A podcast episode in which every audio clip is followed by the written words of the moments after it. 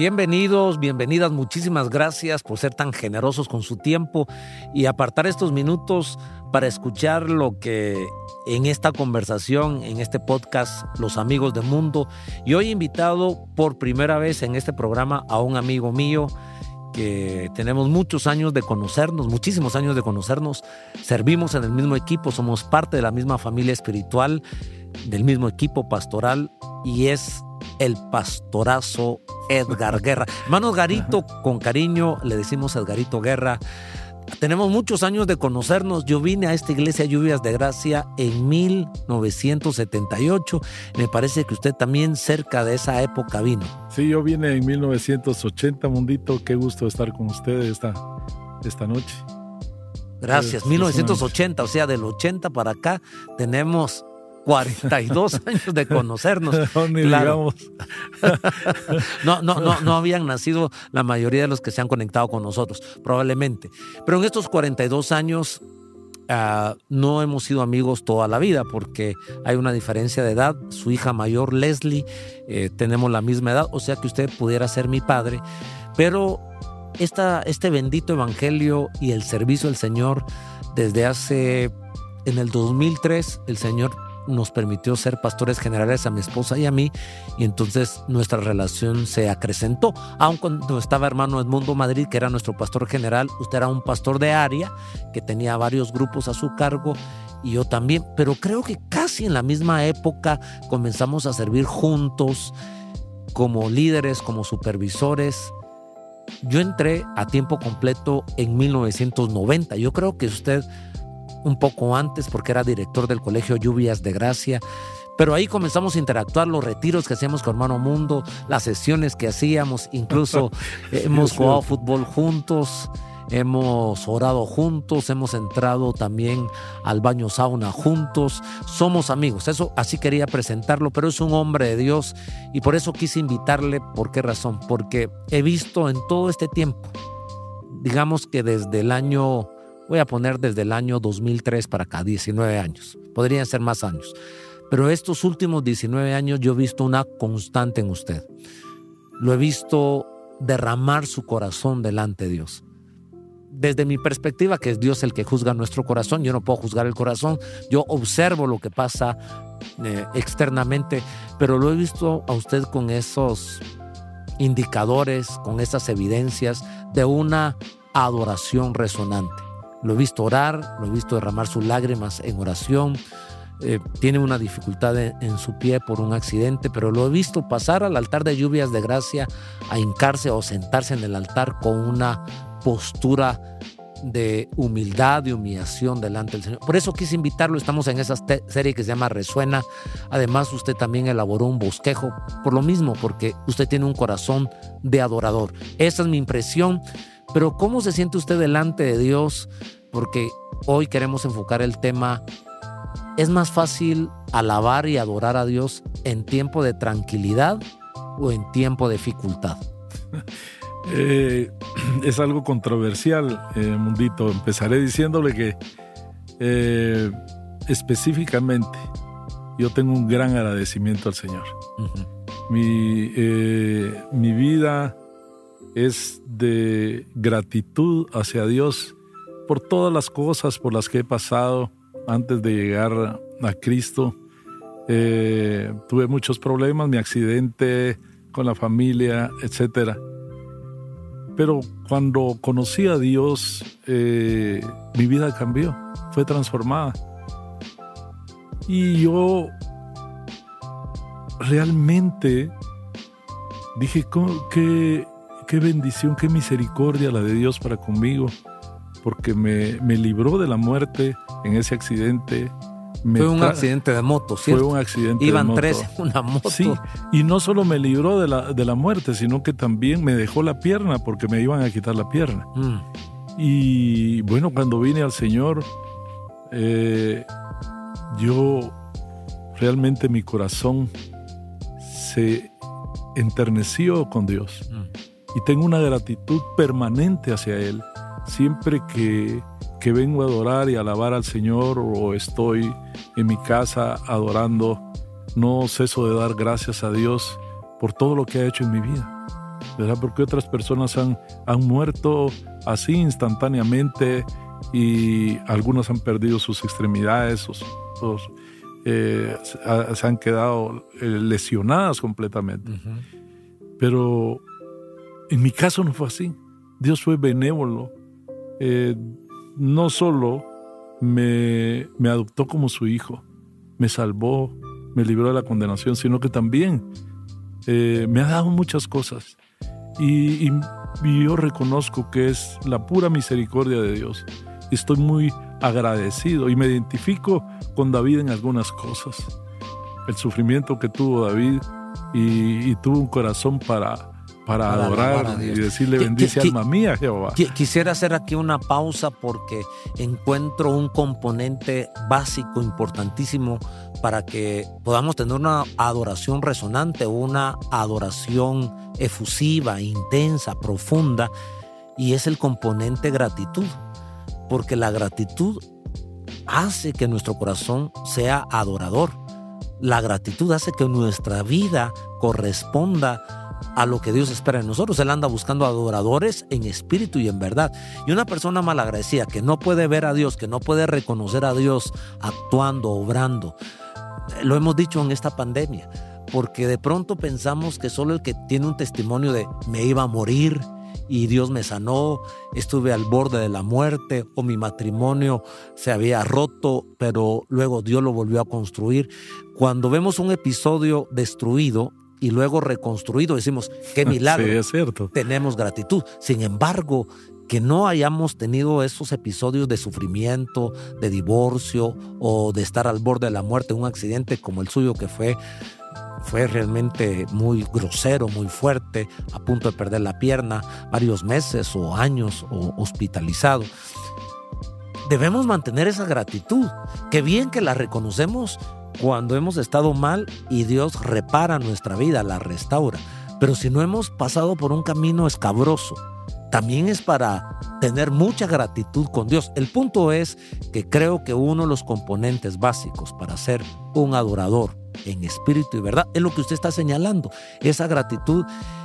Mire, tantos años que tenemos de conocernos y nunca le había prestado atención que porque usted es tan efusivo, tan intenso, yo lo considero usted una persona intensa para adorar a Dios. Como lo conozco de cerca y tantos años, sé que su temperamento es fuerte, tiene, es colérico, colérico sanguíneo tal vez, pero en el buen sentido de la palabra, ¿no? Se ríe el hermano porque pareciera un insulto cuando uno le dice, eres un colérico. no, no, está dando una fotografía. Estoy, dando una fotografía suya, temperamento fuerte, eh, muy varonil, em, no le tiembla la mano para jalar el gatillo si tiene que, en amor, pero confrontar a alguien sin embargo, cuando lo veo adorar, que también es algo que me impulsó para invitarlo a este programa, porque su vida me ha inspirado, su manera de rendirse delante de Dios, su manera de entregarse delante, usted se derrite delante de Dios, aún con ese temperamento tan fuerte, aún con todo el sufrimiento que tiene, y ahora encuentro una explicación de sus propios labios. Tengo mucha gratitud porque Dios me permite vivir. Y creo que es un componente muy importante. Estamos diciendo cuándo es más fácil adorar y alabar a Dios, porque pareciera que es más fácil decirle gracias Señor, eh, cuánto te amo, qué bueno eres conmigo, cuando no hemos tenido ninguna dificultad.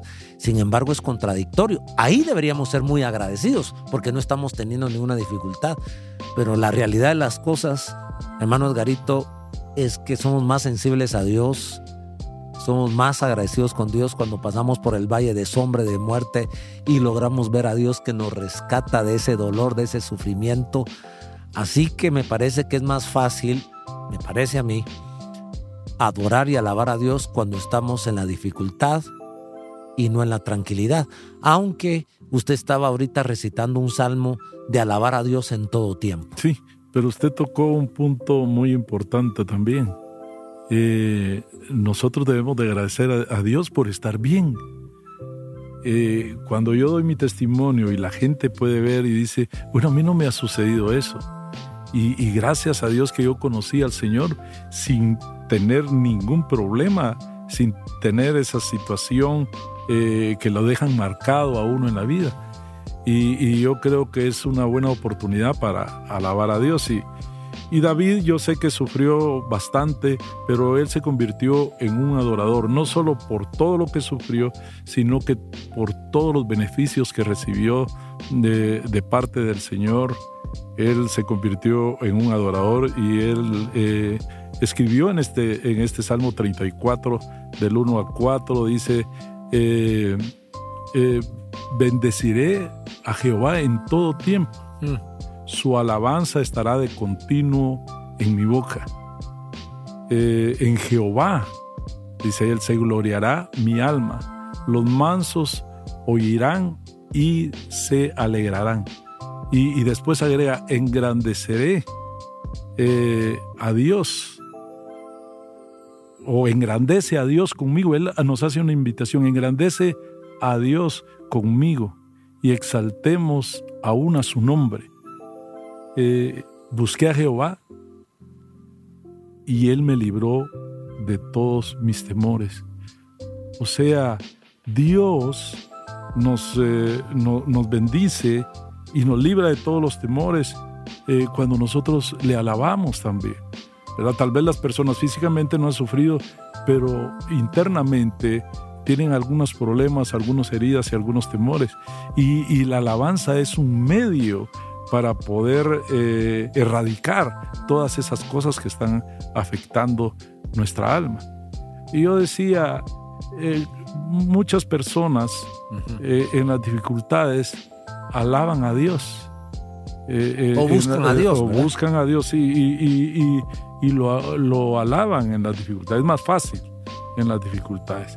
Pero esto debe hacerse en todo tiempo, en todo lugar, donde quiera que estemos. Yo a veces cuando estoy haciendo mis ejercicios, porque tengo que hacer ejercicios, eh, me gusta alabar a Dios cuando estoy, cuando estoy caminando. Eh, y le em, empiezo a recordar todo, empiezo a verme y digo yo, gracias a Dios por todo lo que todo, todo lo que ha, sucedido. Que ha hecho Dios con usted. Mire, está mencionando usted a David. Es un personaje muy rico en la Biblia, rico en contenido, rico en biografía.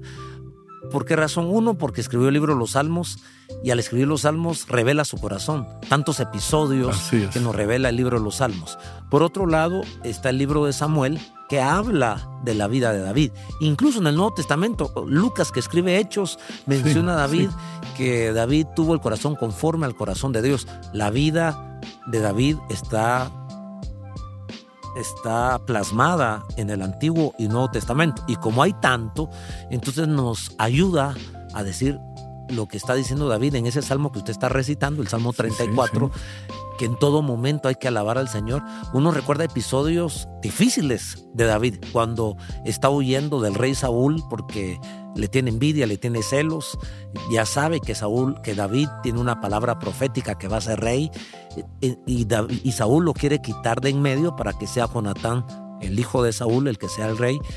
Y, y, la vio cerca, y estuvo muy cerca, pero no solo tuvo dificultades internas, con Saúl, que era el rey de Israel, sino también tuvo dificultades peleando contra gigantes, contra los filisteos. La famosa historia de Goliat, por ejemplo. Entonces, en los momentos, y el, el famoso Salmo 23, hermano Garito, Jehová es mi pastor, y él dice, aunque ande en valle de sombra y de muerte. Yo veo varios episodios donde David está en valle de sombra y muerte, pero él dice, en todo tiempo alabaré al Señor. Y también recuerdo momentos gloriosos de victoria, de tranquilidad, cuando por ejemplo eh, recuperan el arca del, el arca del pacto que la tenían los filisteos. fue un tiempo de gozo, fue un tiempo de alegría. Y lo que sucede es que él estaba danzando, estaba, estaba alabando a Dios, resonando. Y hasta quitó, quitó su ropa. Y Mical, que era su esposa, se sintió avergonzada por lo que estaba haciendo David y le reclama, ¿por qué estás tan tan desvergonzado, tan loco haciendo estas cosas. Él, dije, él dice, yo lo estoy haciendo no para ti, no lo estoy haciendo para las demás personas, lo estoy haciendo para el Señor y me haré más vil delante de Él. O sea, estoy dispuesto a humillarme más porque es un tiempo de victoria. En otras palabras, David es un referente y nos modela. Sí, y cuando usted hablaba de lo profético, digamos, alabar a Dios en los tiempos difíciles es un acto profético. Mm, qué bueno. Es, es, es un acto eh, profético que, que, nos determina la esperanza o, o, el poder esperar algo que Dios va a hacer en nuestra vida. ¿verdad? Estamos pasando una dificultad, pero es un acto profético. El alabar a Dios eh, para esperar algo que Dios tiene para bendecir nuestra vida. Qué bonito lo que está diciendo porque me hace pensar, ¿sabe qué, hermano Agarito? En, en Pablo y Silas, a medianoche, en el calabozo, en una sociedad, en una sí, es increíble. Y sabe, hay, hay, hay varias razones para alabar a Dios en todo tiempo. Una es, eh, eh, por ejemplo, al ver sus maravillas, al ver todo lo que lo que Dios ha hecho en la naturaleza, lo que Dios ha hecho con nosotros, la provisión que Él, Él nos da en el Salmo, en el Salmo 107, 21 y 22, Él, él menciona eh, sobre las maravillas que, que, hace Dios. Alaben a Dios por su misericordia mm. y sus maravillas. Y dice, proclamen las obras de Dios con júbilo. O sea, él, y ahí se menciona cuatro veces ese, ese, versículo. Alaben a Dios por su misericordia. Cuatro veces. Y alaben a Dios por su, misericordia, Alaben a Dios por su misericordia. Alaben a Dios por su misericordia. Qué lindo. Y, y, habla de cuando estábamos en la oscuridad, cómo Él nos sacó de las tinieblas. Habla de cómo Dios nos dio provisión. Habla eh, cómo Dios nos sanó. En ese mismo salmo eh, habla, todo eso entonces, eh, cuando nosotros miramos todas las cosas que ha hecho Dios, y no solo en nosotros, en nuestros hijos, en nuestra familia, eh, en nuestros amigos, uno, uno se maravilla de, ver la grandeza de Dios, la misericordia de Dios. Y esa es una, una razón para alabarle en todo tiempo. Mire, hermano, esta razón que usted está dando, mano de Garito, Estamos en este podcast con los amigos de Mundo, somos amigos y nos conocemos de tantos años, hemos llorado juntos, hemos reído juntos. Yo he orado por usted, usted ha orado por mí. Hemos adorado, hemos cantado juntos, hemos danzado juntos. En, bueno, hace poco tuvimos una tarde resuena, una cosa extraordinaria. sí, qué lindo estuvo eso. Y, pero a veces nos enfocamos en lo que no tenemos nos enfocamos en nuestra desgracia, en nuestro dolor, y eso nos incapacita, nos inhabilita para inspirarnos y alabar a Dios y engrandecer el nombre del Señor. Y usted está tocando un buen punto, es siempre tenemos que voltear a ver las maravillas del Señor, porque las maravillas del Señor siempre están ahí, aun cuando nosotros estemos en dolor, en enfermedad, en una ruptura emocional. Un joven cuando la señorita termina con él o ella con él, él con ella, como sea, un corazón queda roto. Pero si ponemos nuestros ojos en Jesús, porque al final la adoración y la alabanza no trata de nosotros, trata de Dios. Y es ahí donde viene la terapia usando este vocablo para ser sanos. Si miramos a Jesús en medio de nuestro dolor, de pronto nuestro dolor queda pequeño porque Jesús tiene tanto amor, tanta misericordia para nuestra vida. Claro, y ayer precisamente oré por una persona y le mandé este mensaje eh, sobre la alabanza, porque él estaba atribulado por cierta situación que está pasando en su empresa y no hallaba, no hallaba cómo salir eh, de esa situación, era, era algo difícil y yo lo entiendo. Entonces le mandé este, este, este mensaje porque la alabanza, eh, una de las razones para alabar a Dios en todo tiempo, no solo está en ver las maravillas, lo que Dios puede hacer, eh, en ver los milagros que Dios puede realizar. Si usted se recuerda en Tercera Juan, en, en San Juan 3, perdón, cuando iba, iba Pedro y Juan a la hora de la oración estaban subiendo y vieron aquel paralítico que estaba, que estaba ahí en, en, la puerta del templo de la Hermosa. Y él le dijo, no tengo oro ni plata, pero lo que tengo que te doy, en el nombre de Jesús, levántate y anda. Y, y dice, dice ahí la palabra que eh, le extendió la mano derecha y lo levantó y al momento se le afirmaron los tobillos y el pie y, y anduvo y luego entró con ellos al templo. saltando, Saltando, claro. a- y alabando a Dios. Andando, saltando y alabando a Dios. O sea, un hombre que había estado 40 años, que había nacido así y que estaba, tenía 40 años de estar sufriendo ese problema. Y ahora eh, Dios lo sana. Esa es una razón para alabar a Dios.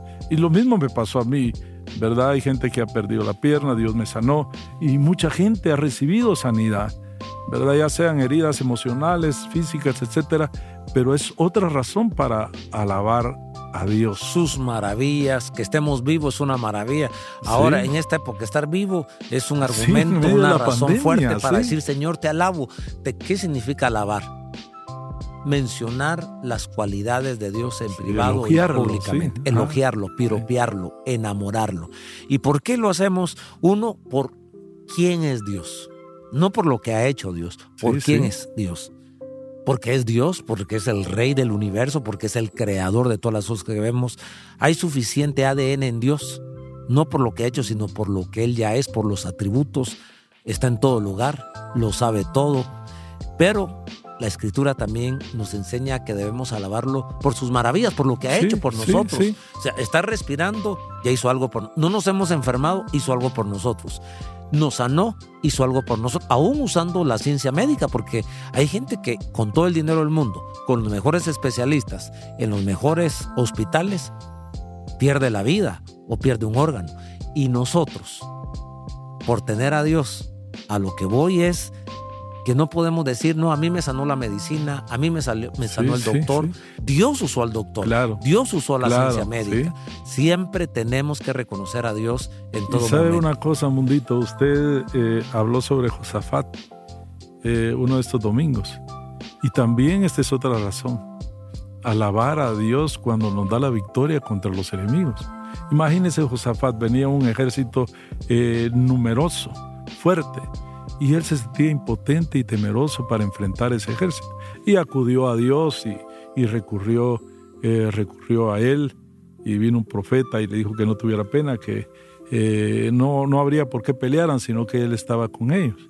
Pero lo, lo, lo interesante de esto es que eh, dice, dice la Biblia, y cuando ellos comenzaron, ¿verdad? Dios no les dijo que así los iba a salvar, pero ellos y cuando ellos comenzaron a entonar alabanzas a Dios, Dios puso, Dios puso contra los hijos de, de Amón, Moab y, y, y eh, las emboscadas que ellos traían contra Judá y se mataron entre ellos mismos.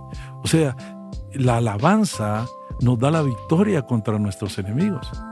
Eh, cuando nosotros alabamos a Dios, eh, eh, como que entra fe, nuestra fe crece y nosotros nos sentimos eh, gigantes delante de los enemigos que vienen y podemos vencer cualquier tipo de enemigo, no, no importa tan fuerte que sean o tan numerosos que sean, eh, pero si alabamos a Dios, eh, es decir, que la alabanza tiene un poder increíble para mover la mano de Dios a favor de nosotros. Ahorita que usted menciona a Josafat y yo me quedo pensando, tiene razón, hermano Garito, ¿cómo, entonces, cómo podemos interpretar la adoración y la alabanza? Lo podemos interpretar como una herramienta, como un arma espiritual, como un factor, como un aspecto importante para, para producir un milagro. Por un lado lo podemos ver así. Algunos Sí. miran la alabanza y yo también lo miro así. La alabanza es un arma espiritual y de pronto no lo vemos como un recurso para operar un milagro. Quizás ahí es donde usted decía, Sí. es un acto Pero- profético. Pero, hay una cosa muy, muy interesante que nosotros, como que este, este recurso, además de la oración, el ayuno, la palabra, no lo utilizamos mucho o no lo predicamos mucho.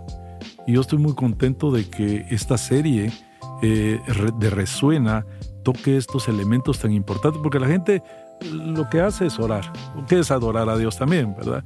Pero digamos, ponerse a danzar, alabar a Dios cuando hay algún problema eh, o danzar en su casa y todo eso como que lo haya irrelevante o que no va a suceder nada, porque no está acostumbrado.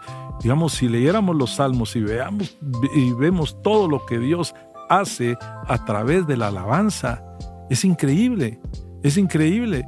Eh, Silas y Pablo que estaban encarcelados, ellos cantaron. Causaron un terremoto que abrió la cárcel. O sea, hay algo sobrenatural que ocurre. Y fue ahí donde se formó la primera iglesia cristiana, porque el carcelero que creyeron que, que todos habían huido, le dijo, no tengas pena, aquí está. Y él se entregó al Señor ahí mismo. O sea, no solo hubo el terremoto, que fue un milagro físico, sino que un milagro también espiritual que cambió la vida y transformó la vida de las personas. Y le dio libertad a Pablo y a Silas. Sí. Quizás el enfoque que quisiera tomar al oír esto, que concuerdo que es un recurso, es un arma, es una herramienta para provocar un milagro. Sin embargo, debemos mantener puro la motivación de la adoración y la alabanza. Y la motivación y el propósito es Jesús, se trata de Jesús, se trata de verlo a Él, se trata de reconocerlo, se trata de aplaudirlo, se trata de besarlo, pero hay un subproducto, hay una consecuencia es como la generosidad. ¿Damos para ser prosperados o damos porque queremos agradar a Dios? De igual manera la alabanza. Nosotros debemos alabar a Dios no solo porque vamos a ser sanos, no solo porque vamos a encontrar un beneficio. definitivamente. Tenemos, es un subproducto, es una consecuencia. El, el propósito principal es, Él es dueño de todo, Él me está demandando, Él me está pidiendo, Él está expectante a que yo lo bese, que yo lo ame, que yo lo abrace, que yo le cante, que yo le adore. Y de pronto nos damos cuenta, porque así nos ha pasado a algunos de nosotros, no estamos pensando en, nuestra, en nuestro problema, no estamos pensando en nuestra enfermedad. Y nos ponemos a alabar a Dios, nos ponemos a cantar porque venimos a la iglesia, es una celebración dominical y de pronto al estar aplaudiendo, al estar cantando, al estar pasando al altar, sin estar pidiendo el milagro, nos damos cuenta que Dios obró un milagro. La historia que nos acaba de contar también nuestro compañero de ministerio, Edgar Hernández, Pastor Edgar Hernández, hace pocos días estaba testificando que en la tarde resuena pasó un milagro en sus manos. Y él dice, yo estaba adorando y alabando tranquilo, no estaba pensando en este problema que estoy teniendo en mis huesos o mis manos o mis dedos. Pero en medio de la adoración y la alabanza hubo una palabra profética y él sintió algo en sus manos. Y él dijo, bueno, realmente la dificultad la tengo a levantarme, pero ¿qué fue lo que sentí aquí? Y siento las manos muy libres, muy sanas. Al día siguiente, que era lunes, él despertó a las cinco y media y lo primero que hizo fue, ¿cómo está mi mano? Y comenzó a mover sus manos y se dio cuenta que había pasado un milagro. No estaba pidiendo un milagro, no estaba pidiendo la sanidad, pero en medio de la alabanza, en medio de una tarde de adoración y alabanza y el fluir profético, vino el milagro a su vida. Sí, y a Dios le agrada que lo alabemos. Entonces Él, él, él se manifiesta en medio de la alabanza y de la adoración. Entonces el Espíritu Santo como que eh, satura el ambiente y, también conoce el corazón de, nosotros para alabarlo, ¿verdad? Y entonces es, él, obra milagros. Ahora, si lo hacemos intencionalmente, no por, por eh, provocar un milagro, pero si fuera, si lo deberíamos de hacer un estilo de vida también, ¿verdad? De alabar y adorar a Dios.